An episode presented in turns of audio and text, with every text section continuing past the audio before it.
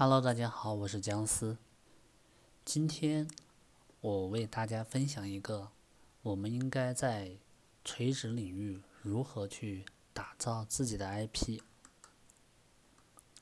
嗯，首先呢，我们先来比较一下泛娱乐跟垂直领域账号价值的一个对比。首先，我们从身边的一个现象来作为一个切入点，比如说，同样都是一百万粉丝的搞笑博主跟美妆博主，虽然在这个他们的报价上面呢，搞笑博主只是在几千到几万，美妆博主呢却是到几万到十万，所以如果是以每月的商业收入来看的话，美妆博主的收入往往是会高出搞笑博主的十倍左右。同样都是百万的粉丝，为什么会有这么大的差异呢？这是因为搞笑内容粉丝更多，受众更广，流量呢也更容易获取。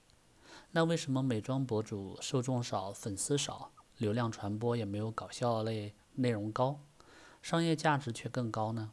这其中就涉及到。垂直领域和泛娱乐领域的区别。那么我们继续说这两个的区别。泛娱乐啊，它的内容特点呢就是普适性比较强，大家都喜欢看，然后传播力也比较强。不管是搞笑、明星、八卦、社会、情感等等这些内容啊，最大的特点就是这些内容的用户的成分呢比较复杂。很难有一个统一的标签来描述他们。所有人他都可以去看这些泛娱乐的内容，而且也爱看，这也是呃大家消磨时间的一个途径。反过来，我们对比看垂直领域呢，垂直领域的内容特点，它是每个领域的内容的差异性都特别强，每个领域的用户他都至少有一个共性的标签。我们就可以把垂直领域概括为三个大的块儿。第一块呢，就是呃我的专业本事，比如说呃你的工作是什么，开发、设计、制作、工程、金融等等。那用户在看专业本事内容的时候，他是希望通过学习，然后给自己的职业规划来加分的。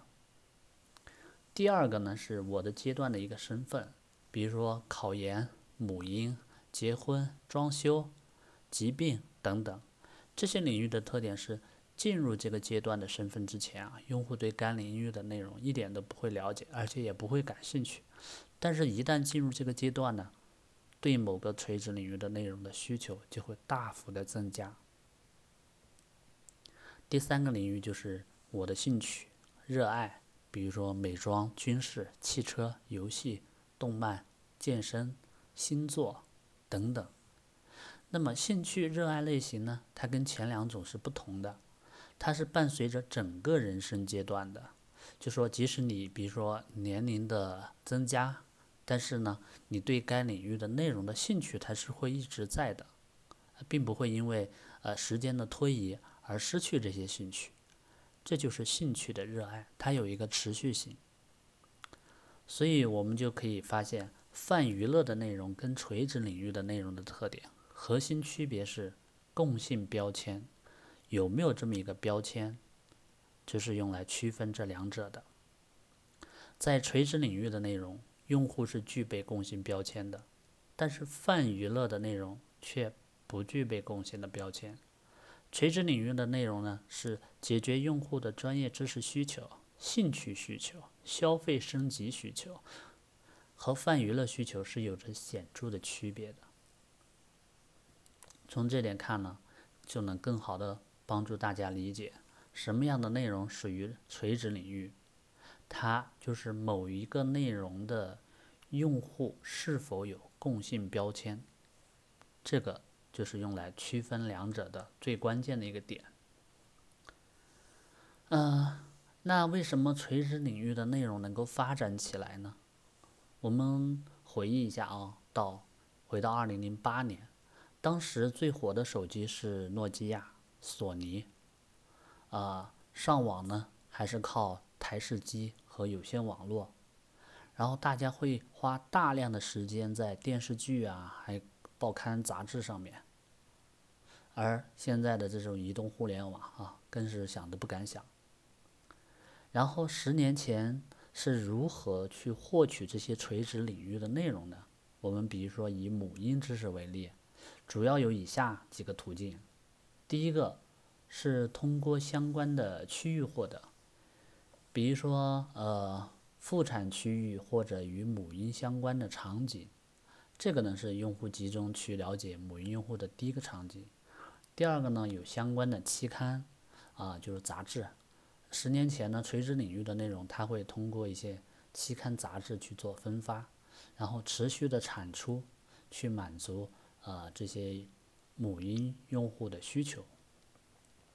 第三个就是门户网站，然后通过社区或者门户的网站来满足用户的需求。第四个就是书店了，然后在线下的图书城和书店都能找到对应的书籍。十年前后最大的区别是什么？十年前的内容啊，是通过主流媒体渠道来获取，比如说电视啊、报纸啊、杂志啊、书籍啊，或者这种门户网站啊，就是相对中心化的一些渠道。那么现在，现在用户可以通过任意一个信息流的软件，都能够获取到很多不一样的信息，可以说是各种各样的信息。只要你想，都能获取。那么，除了渠道之外，内容形式呢也更丰富了。以前呢都是图文，而现在短视频、直播，以及甚至一些互动的方式，都能实时的为用户去呈现。甚至电商平台也有很多区别。新的电商平台会根据用户的数据习惯。结合起来，去用户去向用户呢推送呃相对定制的内容，就更精准。十年后今天，我们获取内容有两点最大的变化。第一个是大数据，以前我们是去找信息，现在是信息能够自动化匹配到用户。第二个是媒体的离散化，以前我们通过主流媒体的渠道来找内容，现在呢这些内容分散在各种各样。不同的内容形式当中了。十年间究竟发生了什么呢？第一个是移动互联网的基础建设，智能手机成为超高覆盖率的网络设备，大众都有了一个高运算能力的终端。第二呢是社交媒体的发展，逐步培养了用户发表公共意见的习惯，每个人手里都握着一个麦克风。内容形式和渠道的多样化，各式各样的产品啊。图文啊、短视频啊、直播，一起来分用户的时间。第四个是基于大数据，信息传递呢变得智能化了。以前是你找内容，现在内容会主动推送到你的面前。第五呢是线上的社群自然发展，再小的兴趣，线上也有同伴在聚集，就是在这个世界上，总能找到跟你一模一样。有同样兴趣的人，然后你们可以组成一个小圈子，这个小圈子就是一个非常精准的流量池。简言之呢，垂直领域的内容能够发展起来的核心动力是在现在的移动互联网环境中，一个用户要持续的观看泛娱乐的内容或者垂直领域的内容是同样容易的。用户对内容的自主选择权大大的提升了。你想一想，垂直领域的内容长尾加上体量加大，加上社群聚集，就形成了发展的原动力了，不是吗？那么，垂直领域内容的 IP 应该怎么样去做呢？首先，这个大概分成了七个步骤。第一个嘛是定位。第二是策划，第三是拍摄，第四是发行，第五是互动，第六是数据分析，第七呢是内容迭代，迭代完呢再进入下一轮的策划，一直循环，持续的去打造你的 IP 的内容。下面我们细详细的说一下这七个步骤。第一个定位，打造 IP 的第一步是定位，这一步非常关键。一定要找准内容，在长期发展过程中的位置。也就是说，你的内容是想被谁给观看跟消费的，然后才是策划、拍摄和发行。一开始你定位的时候，一定要把你的内容要定位的足够的垂直，不要做成泛娱乐的。这样的话，那你的呃粉丝群就不是那么精准，就没有一个统一的标签。嗯，我们说啊，在垂直领域的内容机会下面，红海跟蓝海其实已经不重要了。大家更要了解的是什么？是大环境，要认清楚自己，认清楚自己的什么呢？认清楚自己的优势跟擅长，一定要结合自己的擅长去定位你的呃垂直领域。比如说，呃，Papi 酱，她的 slogan 是一个集美貌与才华于一身的女子。想想这个 slogan，你是不是会对它产生一个模糊的标签？再说一个，呃，《熊叔厨房》这档节目，首先呢，它是一个美食的节目。这个节目呢，其实现在在美食类已经是处于红海了，内容同质化太强。在这种情况下，他怎么办呢？他就。继续垂直细分，做相关的是亲子美食，把它作为切入口，这样的话就跟别的美食节目形成了很大的区别。所以我们在做定位的时候，一定要勇敢的把自己的嗯内容或者说领域要足够的垂直细分往下。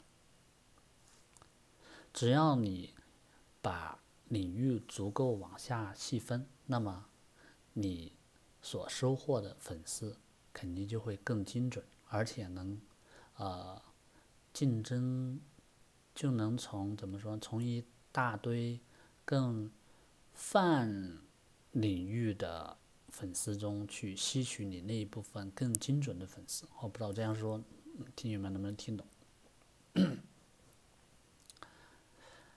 嗯，然后第二步呢，就是策划了。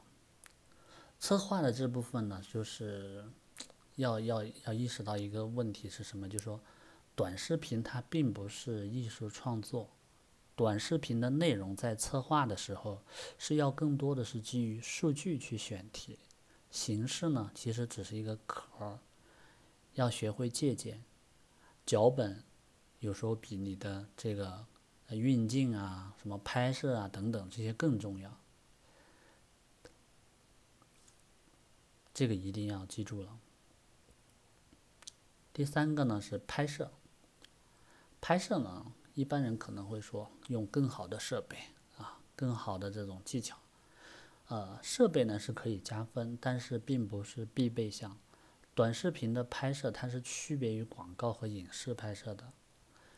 最重要的关键点是轻便可持续，这个才是拍摄的头等大事。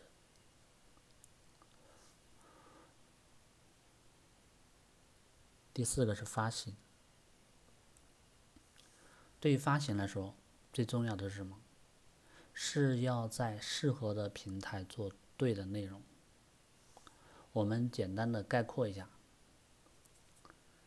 第一个。腾讯视频，它这样的一个大平台呢，类似于一个电影院，一种仪式感的体验。大家更多的是在这里看大综艺、大电视剧，所以呢，很多短视频生活化的内容，并不适合放到视频平台去发行和经营。第二个，微博，微博呢，它有点像城市中心广场。是传播中心，人们通过这样的广场呢，进入到不同的圈层去互动，所以微博中汇集了很多大家能讨论起来的内容。能形成圈层化沟通的内容才能火起来。如果你不是能形成圈层化的，那么不建议往这儿放。第三，微信呢逐渐成为人们的生活工作圈，这里面有生活关系、工作关系，基本上都熟人关系。在微信里面，很多内容要提供社交货币的价值。用户在看内容的时候，不只是看内容本身，也要通过内容去表达一个我是怎么样的一个人。所以，微信里面发表的更多是要表达自己。第四是抖音，抖音呢，因为一个时长的限制，还有竖屏的体验，还有产品大数据匹配这样一个特征呢，它比较像一个小吃街的游戏厅。用户啊，利用碎片化的时间，在这里打发时间啊，娱乐一下。第五，小红书呢，很像一个咖啡下午茶的场景，闺蜜好友啊在这里聊八卦、讨论，还有呢，分享一些经验等等。最后是电商平台都在做内容渠道，对于淘宝来说，虽然它也在做内容。但是对于用户来说，更像一个大商场。用户的心智在这里，首先是选择逛街、休闲、购买、扫货。你的内容更应该结合相关的属性，而不是在电商平台里面去做一些情感啊什么轻快的一些内容，对吧？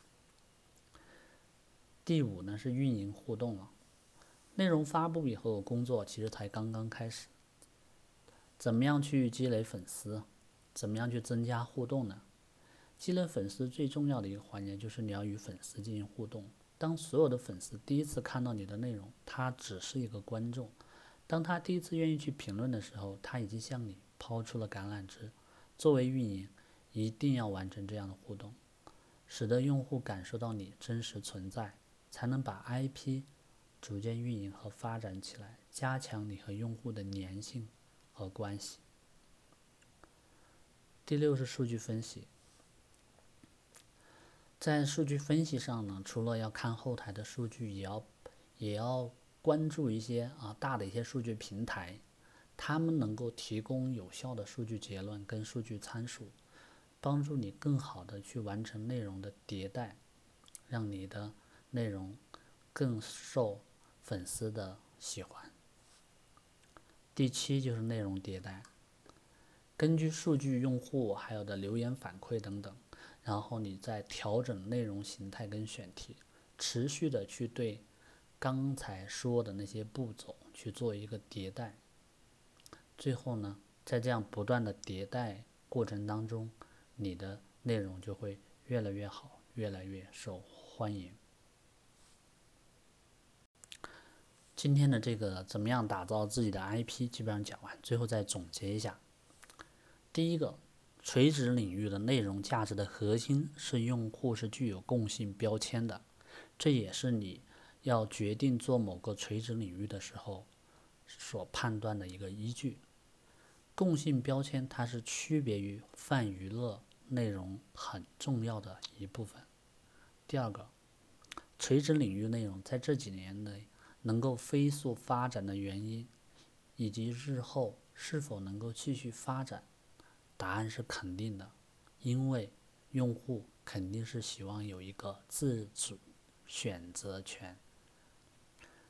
然后在整个运营垂直领域 IP 的发展路径上呢，嗯，跟大家提这么几个小小的建议：第一个，一定要选准赛道。